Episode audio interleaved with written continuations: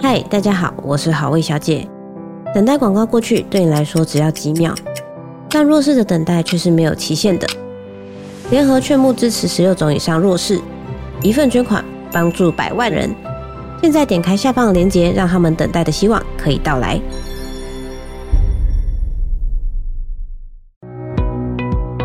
标准的腰量法是从大家如果摸到自己肋骨的最下缘，然后摸到骨盆的这个最上缘的位置中间一半的地方，然后平行两个腰围，这个当做我们腰围的标准量法了哈。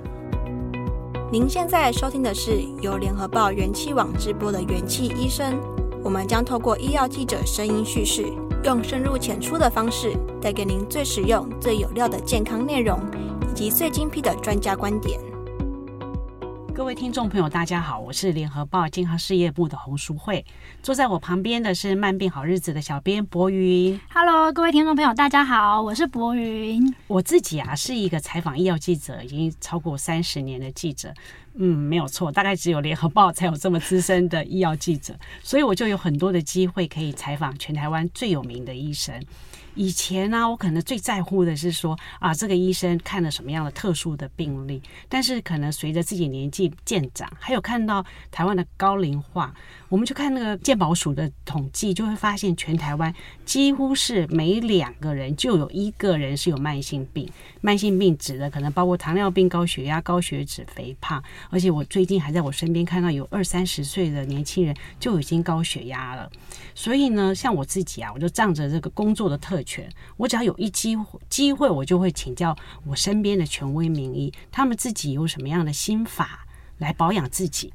不会得到慢性病。然后，尤其这些小的方法又可以成为他们重要的日常习惯。今天呢、啊，我们就非常难得了，邀请到国内的糖尿病的权威的名医啊，他同时也是国家卫生研究院的副院长许慧恒许副院长。我们请副院长跟大家打个招呼。好，两位主持人还有各位听众朋友，大家好。非常谢谢副院长有时间拨冗来跟我们谈一谈如何透过改变生活习惯来预防慢性病，而且就算有些人可能已经有慢性。性病了，我们希望这些人依然能够过着慢性病的好日子，甚至有机会可以来逆转。虽然我的同事事前有警告我，叫我不要作为主持人话不要太多，但请容我花一分钟来介绍今天跟我们一起语谈的许副院长。许副院长目前是国家卫生研究院副院长，他负责制定国家非常多重要的卫生政策，尤其是慢性病相关的研究跟制定。而且副院长哦，曾经是台中荣总跟台北荣总的院长，全台湾很少有医生有这样的经历的。而且我印象中有一个事情让我印象非常深刻，有一次大陆的一名大咖名医，他来到台湾来跟许副院长。那时候是许院长同台演讲，可能呃台下的观众都以为这个大陆的这个非常有名的，甚至在亚洲非常有名的糖尿病权威是呃远道来的和尚会念经，所以就一直问这个大陆的医生。但是我印象很难忘记的就是这个大陆医生每一次回答问题之前，他就会看看隔壁的许副院长，当时的许院长说。啊，你们其实这一题应该问许院长，他其实比我更专门。所以今天呢，我们就把许院长请到我们身旁来，来跟他好好的来请教。真的，我觉得对我来说啊，我今天在这个节目里面，我担任的角色就是我旁边的是淑慧姐，然后对面的是徐副院长。我真的是一个一般民众小白，就是白纸的身份来跟两位请教，然后聊这些事情。那在节目一开始的时候呢，我想要先跟听众朋友分享一个非常小的故事。其实这个小故事呢，也是从副院长这边呢来给我的。就是大家会常常听到啊，就是生理时钟，大家会说，哎，你在你平常的生活作息生理时钟有没有正常啊？有没有按照这个你的生理时钟来去生活作息啊？定时起床啊，定时睡觉啊，这件事情其实很重要。哎，它只是我们生活中一件非常小的事情。其实这件事情它还曾经得过诺贝尔奖哦，就是有美国的科学家他来研究。然后呢，发现其实人类的生理时钟跟我们这个疾病有非常大的关系。所以，其实为什么我要讲这个小故事，只是想要跟听众朋友分享，就是呢，很在生活中非常小的事情都有可能导致你的疾病的产生。所以，我们应该要更注意这些事情。但是呢，这些事情是什么呢？诶，我就要请徐副待会来告诉我们了，因为我不是专家，我可能讲不出来到底哪些是这些小事情。是，那就请许副院长，也许从生理时钟这些数字开始，就是您看了成千上万的病人，你其实心里头一直有一个想法，觉得这些数字其实对你们是非常重要的，是哪些呢？呃，两位主持人点出了目前国人健康最重要的议题，就是所谓的慢性病。它不但在全台湾离病的人数。其实越来越多，而且慢性疾病也跟生活习惯的养成有密切的关系。所以刚才两位主持人也提到了这个为什么会产生慢性病？一方面是因为我想工业化的时代，大家的呃饮食热量的摄取、活动运动的习惯跟过去都不太一样。那另外就是年龄的啊慢慢老化，都造成台湾跟全世界一样啊罹患慢性病的人口快速增加。那我们在临床端或者是在公共卫生端，常被病人或者是关心的民众对象说，慢性病不管是糖尿病、高血压、心血管等等，好像我们听到说有两个主要的原因，一方面可能遗传会有一些影响，那另外一方面有人提到，其实后天的生活习惯也有重要的关系。不过到目前为止，这两派的说法，一方面觉得遗传固然重要，但是如果能够养成好的生活习惯，其实是可以克服遗传可能带来的不好的这些基因，让身体维持在比较好的生活状态。所以今天要谈的重点，其实跟如何平常就养成好的生活习惯，包括饮食、三高、三低一个啊，包括规则的运动等等。那主持人提到的良好的作息习惯，其实最近也有一些研究发现，这个早睡早起。早睡早起，这个也跟慢性疾病的发生，特别是代谢症候群，也有一些密切的关系。早睡早起，对，多早就要早睡啊？对，这个定义当然呃，各个研究学者不一，不过一般来说，一般是以半夜十二点当做一个啊、哦呃、睡觉的标准的话，如果都能够尽量在啊、呃、午夜之前能够上床休息睡觉，那一方面符合身体的生理时钟。一方面啊，早睡的人啊，第二天能够早起。那不管是规划第二天的整天的生活，或是利用机会做点运动，事实上比那种晚睡晚起的夜猫子，其实啊，这个慢性疾病的机会减少很多。不过各位如果注意发现，晚睡晚起熬夜的人呢，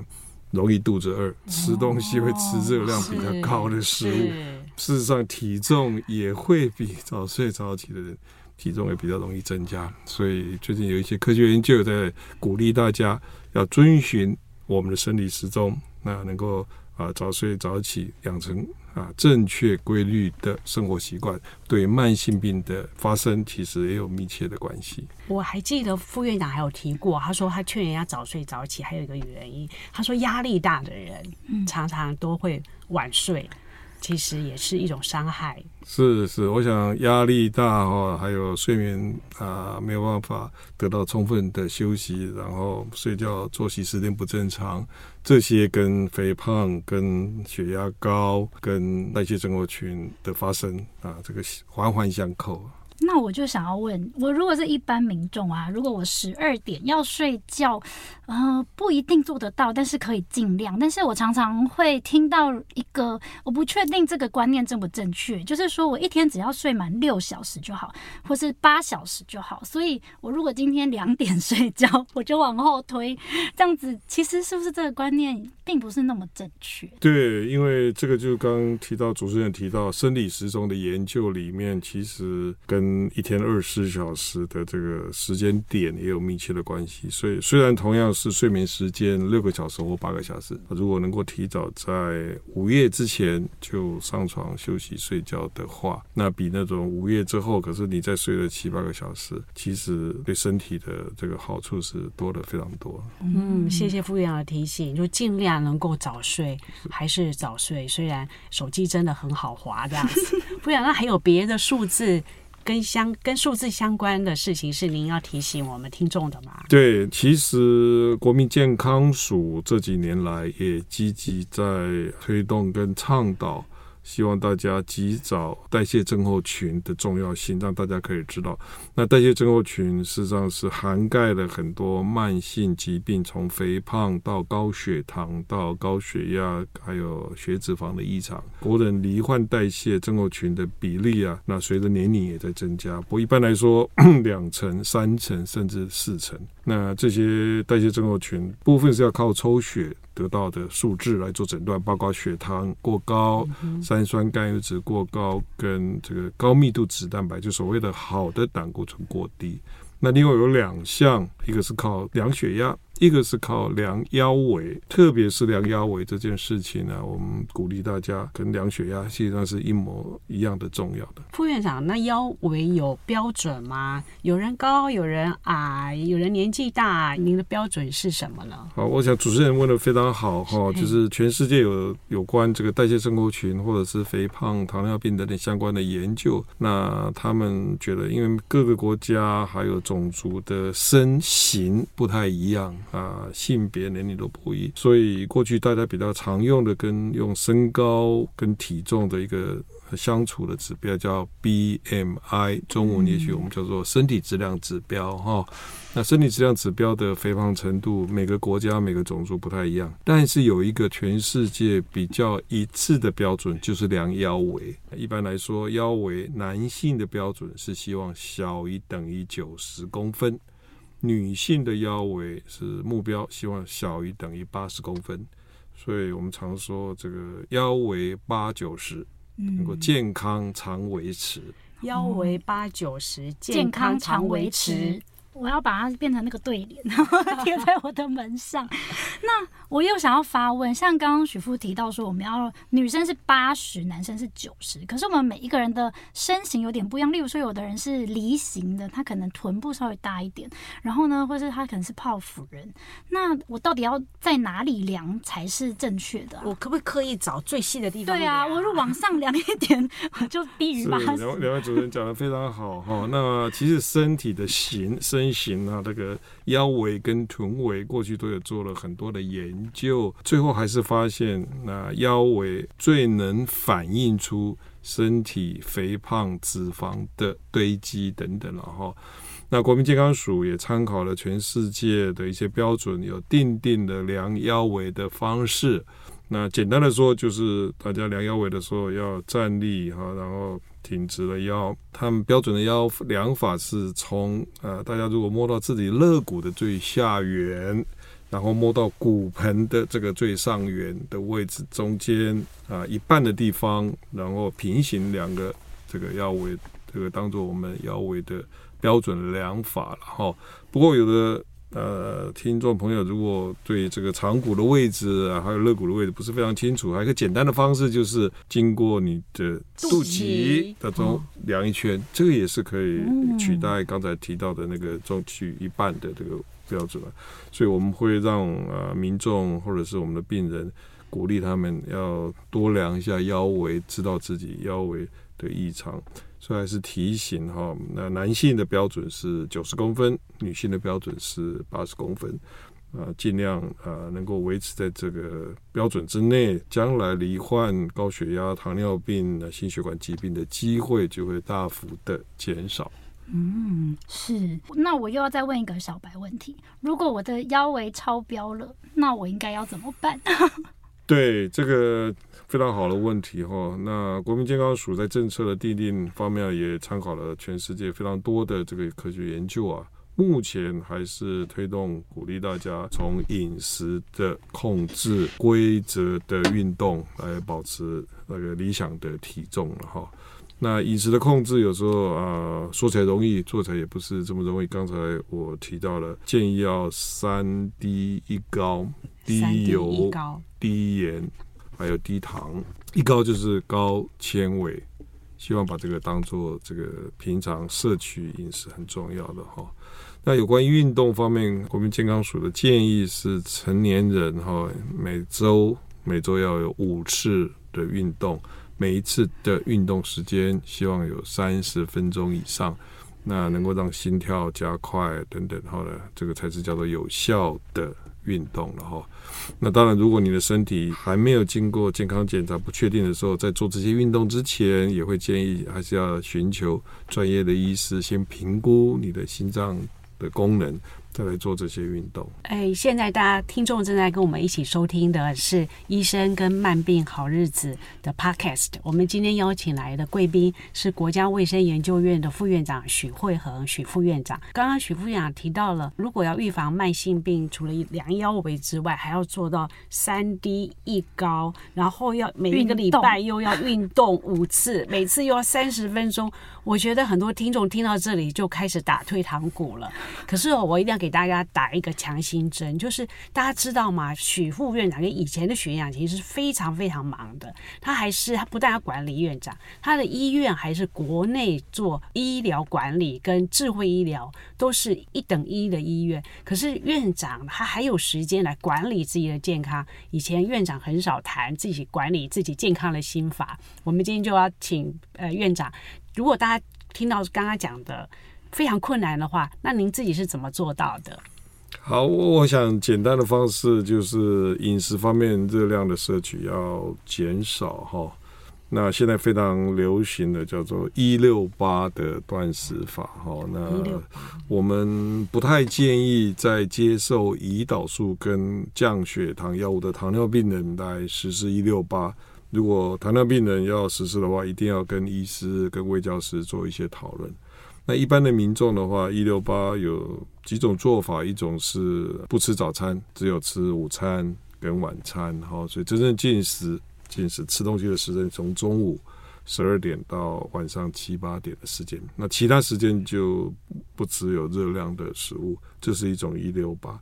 另外，另外一种一六八是不吃晚餐。就是只吃早餐跟午餐，所以他真正进食吃东西的时间，大概从早上六七点一直到呃中午一点两点左右之后就不吃了哈。过去的文献发现，一六八是减少的热量的摄取，对减轻体重是有一部分的帮忙。我个人是有在实施一六八的。这个方式了哈，因为过去的一些研究啊发现，所以我目前的习惯是早餐不吃，所以只吃午餐跟晚餐。那我也遇到我的一些同事啊、朋友啊，甚至一部分的病人的家属也在问说，那只吃午餐跟晚餐这样子的热量够不够啊？哈，只会饿吧？对，每个人的感觉不一，然后所以当然也要能够自我调适。但是我我个人的经验呢、啊，就觉得你要是只有一六八的话，可是你如果只剩这吃的这两餐，把你平常以前三餐吃的热量全部在这两餐吃进去。吃进去的话，这样子对于啊体重减轻的效果其实没有没有非常好，还是有限，对，还是有限，所以还是要适度的减少热量的摄取，就是总量还是总量还是要减少，然后另外就是。对于高热量的这些甜的、淀粉的、糕饼类啊、啊油炸的东西，还是要尽量避免的。我觉得这个可能在实施这个一六八的方式有才会有加分的作用。所以不是单纯只吃两餐，一定也要适度的减少整天这热量摄取，还有减少淀粉、高热量、油炸的这些食物。不过。要确定你吃的这两餐的食物的碳水化合物、淀粉啊，那个蛋白质的热量啊，哈，还有这些纤维的摄取要足够的。换句话说，你只靠这两餐，可是还是要足够摄取身体需要的这些营养素，哈。那这些当然可以跟医疗人员、医师、微教师、护理、营养师等等做适当的咨询。嗯。嗯，哎、欸，那那许父，我可以偷问吗？就是您就是执行这个一六八，或是这样子的这个过程当中，或者是说到目前为止，你自己对于你的身体有没有什么感受？就是有一点不一样啊，或者说自己的感受真的有效吗？有效了，它对你的精神、对体力还是有适当的帮忙。哦、不过，呃，我的养生之道啊，除了这个刚提到一六八，还有一个坚持跟一个纪律啊，就是。每天还是要强迫自己啊，要走一万步以上了哦。因为很多观众朋友或者有些病人或家属，有时候我实在是太忙碌了，你要我每天拨一定的时间去做某些运动，那固然很好，可是有时候实在是没办法。所以我在看病的时候会鼓励我们的病友，糖尿病的病友或是家属等等。那如果没有办法做特别的运动的话，那如果你的下肢这个关节也都还可以的话，我会建议走路哦，适当的走路，那是一个不错的运动。如果呃白天没办法走到一万步，也许吃个晚餐再去把那剩下的补足。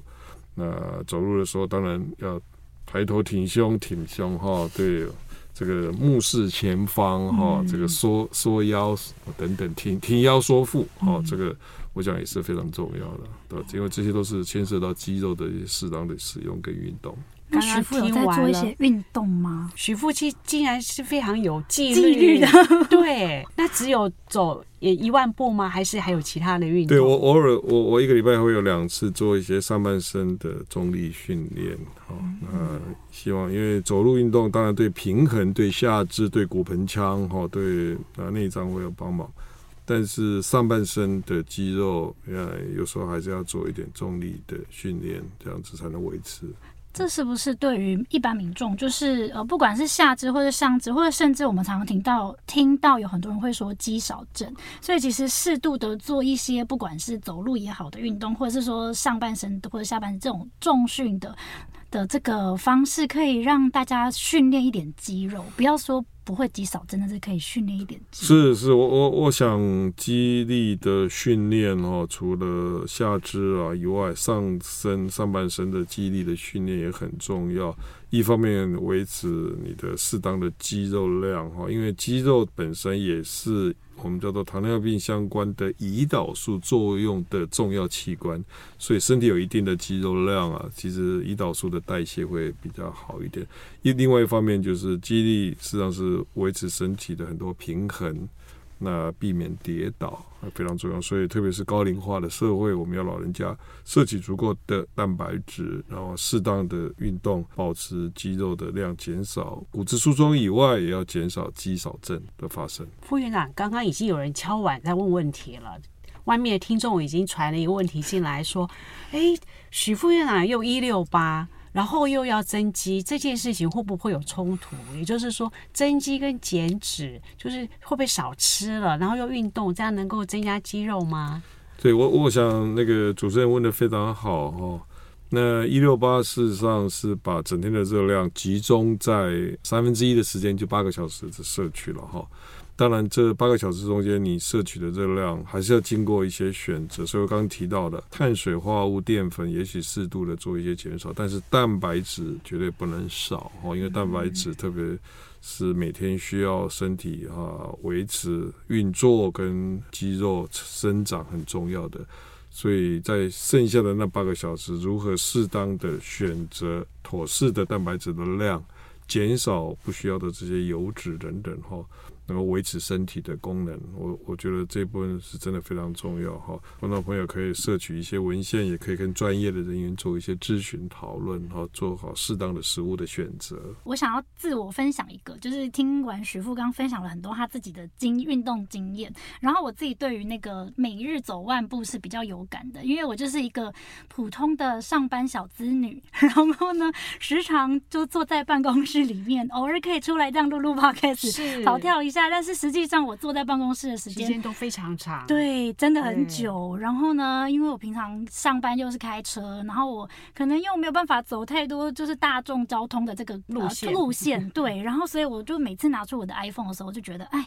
每天就是只有走这样子三千四千，我就觉得哇，我对那个一万的那个距离好遥远哦。嗯、然后我自己有想出一个小方法，但是还没有到很认真的达成它，但是我有尽量，就是我可能每次停完车之后啊，要回家，就是明明我距离的我家可能只有一个巷口，可是我会故意走很大一圈，然后再回到我家的巷口，就是尽量让自己的步数能够增加多少是多少，因为我觉得我可能回家我就坐在客厅，然后 我就又没有动了。对，副院长，其实很多人都说太忙了，可是我想再怎么忙，恐怕也比不过您忙。那您是怎么抽出时间走到一万步的？对我，我刚才主任提到了，就是可能还是要刻意走一万步。这个刻意有包括白天的时候，有些时间你要特别出来走动了哈。那晚上吃过饭以后特别走动。我有呃在看门诊的时候，有病人问我说：“这个有时候外面下雨啊，哈，那为了这个安全啊，就在室内。”我鼓励这个呃病人或是病友，其实可以买一个好一点的球鞋，专门在室内可以穿的，也可以在室内里面多走动。因为有时候年纪大的老人家，有时候嗯视力的问题，有时候晚上你要叫他到外面去走一万步，有时候是怕有点担心跟困难，然后会鼓励病人，其实在家可以走来走去，走来走去也可以累积这个步数。但是我会提醒我们的病人，在家里啊，如果你要开始真的走的时候，还是要穿上袜子跟球鞋。哦，因为很多人为了方便就穿拖鞋在家里走走。那拖鞋走路固然好，但是方便，但是有时候脚还是怕有受伤。还有球鞋对于整个脚的关节还是有适当的保护作用，所以我会说，其实你买一双专门在家里可以走动的球鞋。当你决定没有办法到外面室外走的时候，你在室内在走来走去，走来走去，那计算你的步数，穿上这个球鞋，这样子对脚的运动伸展保护还是有一定的好处。哦，这个是很棒的小 tips，我没有特别想到，因为我就觉得，哎，我回家可能就真的是坐在客厅，然后我就不动了。其实大家可以在家里可以试着自己准备一双，就是室内的，然后专属于在家里用的这个球鞋啊。我希望听众朋友听到之后，大家都可以就是回家试试看。因为事实上，现在手机的 APP 下载那个步数的那个 APP，实际上非常方便了哈，嗯、所以还是鼓励大家。那如果你有这样的想法的话，可能随身要带着这个手机，一早就带着哈，然后到晚上你先累积一下，你平常没有刻意在走的时候，到底大概走多少步？但你至少有了基础，有了这个数字，有了概念，再开始设定目标，慢慢慢慢增加。其实国外的文献发现，大概一天走个八千步，跟那个两三千步比起来，对于心血管。对于血糖的控制等，已经有很多帮忙了。当然，能够走到一万步会更理想啊！所以我鼓励啊，我们的听众朋友可以试试看，利用这个机会，我鼓励大家。非常谢谢副院长今天跟我们已经谈了很多关键的数字。我接下来我想要回到很多听友可能会非常关心的跟糖尿病有关系的数字。我想请问副院长，副院长在控制糖尿病这件事情上，大家可能约略知道有一些呃什么饭前血糖啊、饭后血糖啊、糖化血色素啊这一些数字。但是我想要请副院长跟我们谈一谈这些数值应该要怎么看。这是第一个问题。第二个问题，好像现在开始有一些连续可以来量血糖的一些新的工具，那我们是不是要怎么样来看待这些辅助性的工具来做自我的健康管理？是不是只有糖尿病友要关心呢？还是说其实诶一般健康的人也可以慢慢来了解这些新的管理的工具？好，谢谢呃主持人非常好的问题。那过去我们控制糖尿病的金三角哈，对于血糖控制的金三角，一个是空腹的血糖。一个是餐后两小时的血糖，一个是代表平均大概一两个月的血糖。那空腹的血糖，我们都希望糖尿病的病人目标希望控制在一百二以内或者一百三以内。那饭餐后两小时的血糖，我们设定的目标是一百六，不要超过一百八。好，所以空腹一百三以内，餐后两小时一百八以内。那糖化血色素它的单位是百分比。那正常人是百分之五点五、五点六以内，那糖尿病的病人，我们希望目标在百分之七以内，嗯能够六点五那更好。然后这个所以一百三空腹啊，一百八是餐后两小时，那糖化血色素是百分之七，能够达到这个标准，将来长期的各种。啊，心血管、视网膜、肾脏、尿蛋白的并发症就会大幅减少。那这个金三角啊，最近受到了另外的新的科技的引入，那有了一部分的新的知识的介入哈。那因为现在大家知道，血糖会随着你每天吃东西会高高低低起伏。我们过去抽血空腹或是餐后两个小时都是那个时间点的血糖，但是我们二十四小时当中高高低低的血糖的变化怎么得知？过去科学界啊一直在努力，那最近有一些比较新的叫做连续血糖监测，它是一个贴在皮肤上面的一个皮肤贴片哈，那贴上去可以每五分钟得到一个血糖的数字。它是用皮下的这个组织液的这个测定哈，那一片可以贴大概两个礼拜十四天，所以十四天当中每五分钟就有一个血糖的数字可以测定。那这个血糖数字可以跟你的手机呃即使用蓝牙的方式连在一起。那这个技术最近几年来非常呃引进了以后，慢慢成熟，准确度也越来越高，所以在全世界的糖尿病界引起大家的重视了哈。因为这个连续血糖的监测，对糖尿病的病人，那配合他饮食的习惯，配合他用药，甚至注射胰岛素，可以随时掌握他高低的变化。所以很多糖尿病的病人对某些食物。特别敏感，吃了像我的病人有一个病人说，他只吃一个小的粽子，结果血糖就一下冲到两百甚至三百以上等等。所以借由这个连续血糖监测啊，大家可以及时的啊了解啊对于饮食跟食物对身体的冲击跟血糖的变化，进而调整自己的生活方式。所以有的使用这些啊连续血糖监测的糖尿病人，其实很多都。啊，可以让他自己的血糖的控制达到比较理想的对象了哈。好，那现在有一些还没有到糖尿病，可是介于糖尿病前期，就是介于正常跟糖尿病，有点血糖略高一点点，比正常人高，可是还不到糖尿病，那个我们叫糖尿病前期。这样子的听众或是病人，其实国民也是非常非常的多了哈。那这一部分人，现在也有一部分人试着去装这个两个礼拜的连续血糖监测。所以他可以及时掌握说，哎，我吃了一个鸡肉饭以后，或者吃了一个便当之后，啊，我那个二十分钟之后血糖就开始高起来，可能连续高九十分钟甚至一百二十分钟才慢慢慢慢下降。那某些食物对某些人又特别容易敏感，血糖容易冲得往上快，下降得很慢。所以借由这个二十四小时的监测，慢慢慢慢修正自己的饮食方式跟饮食内容，可以让血糖达到比较理想的控制，所以有一部分呃，在糖尿病前期的人也会借由装的这个二十四小时的血糖监测，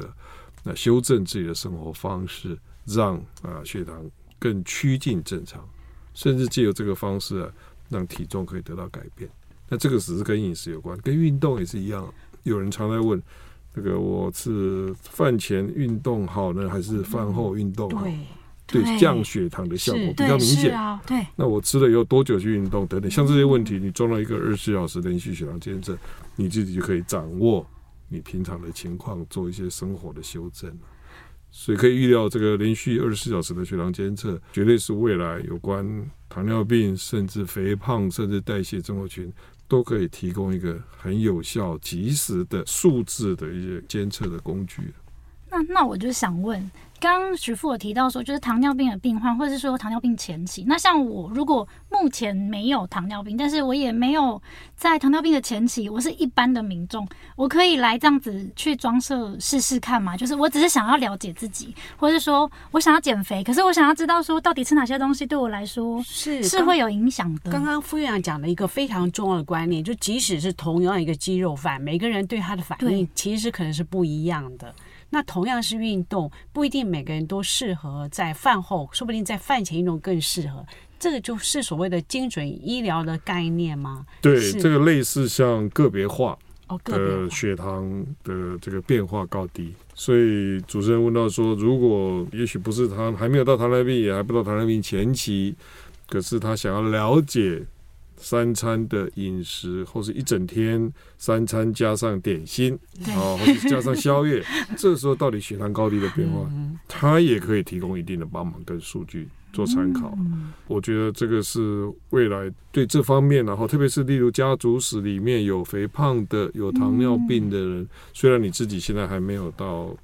糖尿病，可是你要及早知道自己对某些食物或是生活形态对自己血糖的影响。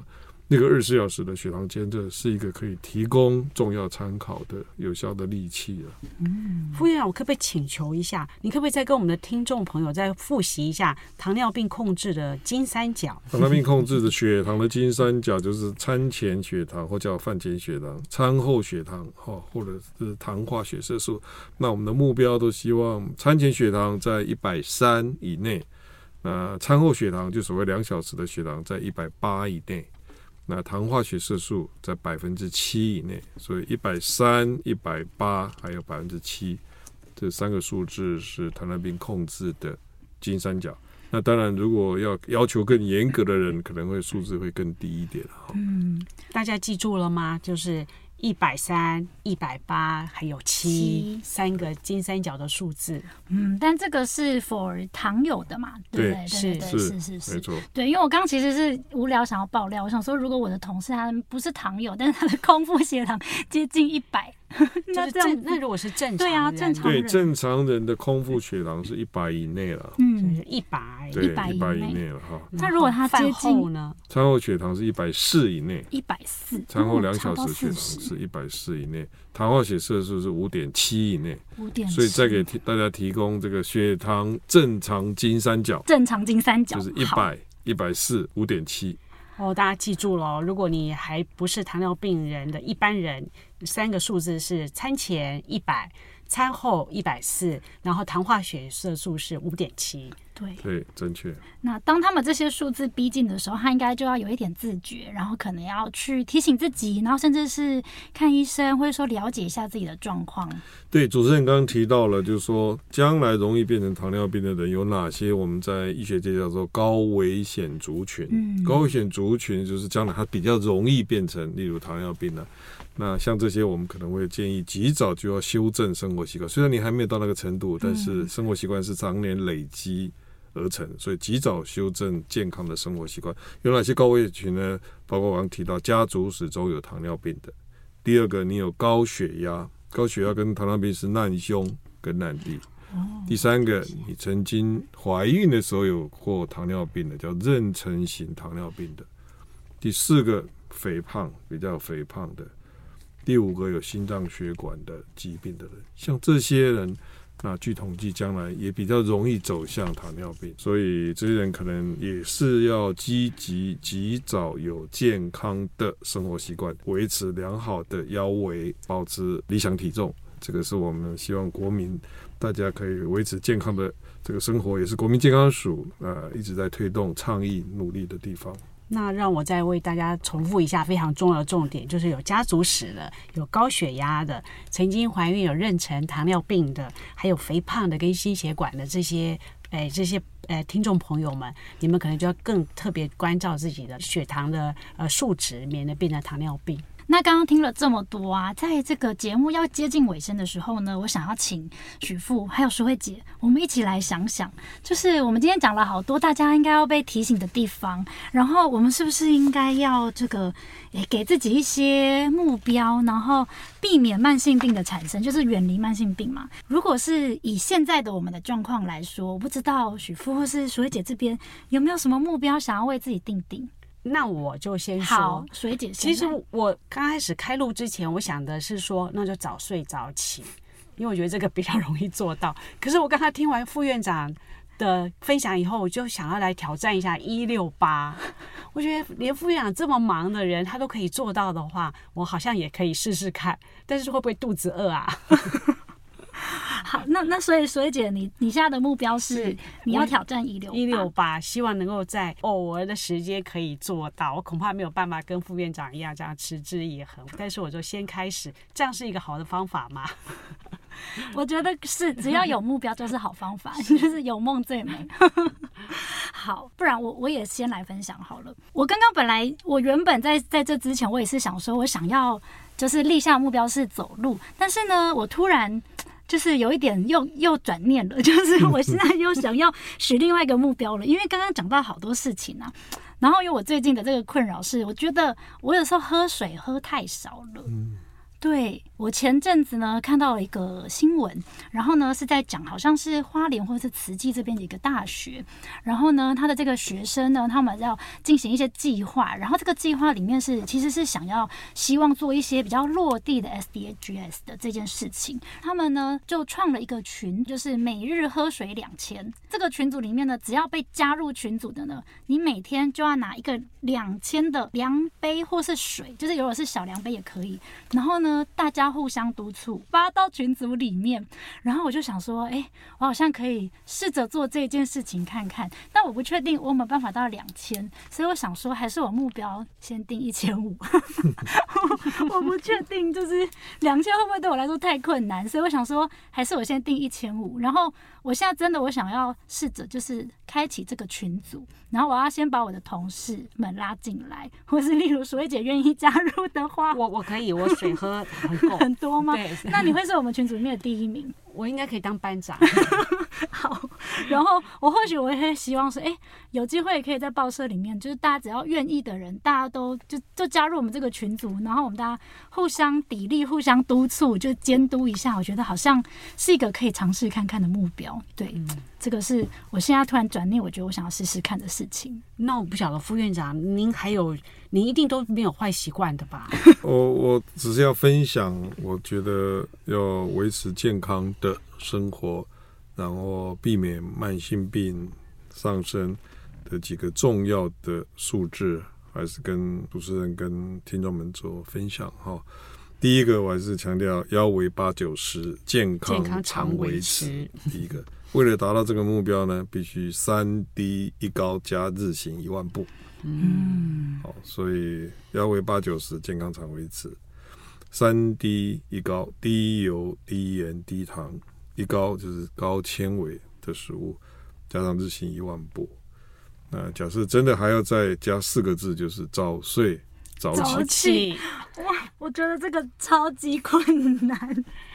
我还是我要先跟我主管说，少给我两个工作，就早睡早起，慢慢谈这样子。不过非常感谢副院长，副院长其实哎。其实我们能够请得动副院长，是因为我们跟副院长报告说，说联合报其实，诶，这么长久以来观察台湾的人的健康的情况，我们有非常好的健保，但是我们的慢性病的数字好像随着高龄正在慢慢的。长大或者是恶化，所以我们就很希望能够来跟大家一起，还有跟很多的名医，还有很多的呃政府的单位一起来倡导这个一个控制慢性病的全民的意识或者是行动这样子。我同事说，这个缺的不是什么。方法，那缺的是什么？对自己要负责任。是，今天请务必要记住副院长给我们提醒的几个数字，我在帮忙补充。副院长最后还没有讲到的是糖尿病的几个金三角数字，大家如果需要的话，可以再回去听副院长刚刚一再的提醒的。那今天非常感谢副院长来跟我们一起来录这个 podcast，我们希望再下来。已经有人在敲碗要问下一集可不可以来谈，可不可以吃橘子？对，因为我们今天的就是录的东西，我觉得太多，我就每一题我都好想要，就是再延伸再问，所以我想要自己私自把它定义为这是一个上集，是，然 后它会有下集的产生，而且因为我刚刚自己讲出来有一点嘴软，说就是缺的不是方法，缺的是负责任嘛，但因为我其实刚好听到许富有特别分享，就是说他是很有。纪律，纪律，对，所以我想象许副对自己非常的负责任，所以我希望有一天我也可以这么负责任，然后也希望大家也可以跟我们一起负责任。所以上集我们还会有下集待分晓，是，然后我们也非常感谢许副院长跟我们一起来分享这个健康的怎么样过好。健康的生活，控制慢性病，然后是甚至希望慢性病不要上升。那谢谢副院长。好，谢谢主持人邀请，很高兴跟大家分享这些重要的这个学术跟生活的经验。谢谢。是，谢谢大家。谢谢大家。那我们今天的节目就到这边，那我们就下次见喽，拜拜，拜拜。拜拜。感谢各位收听。如果喜欢这集内容，您可以在元气网医生频道重听本集节目，并阅读精彩报道。也记得订阅我们，留下好评，或是留言告诉我们您的想法。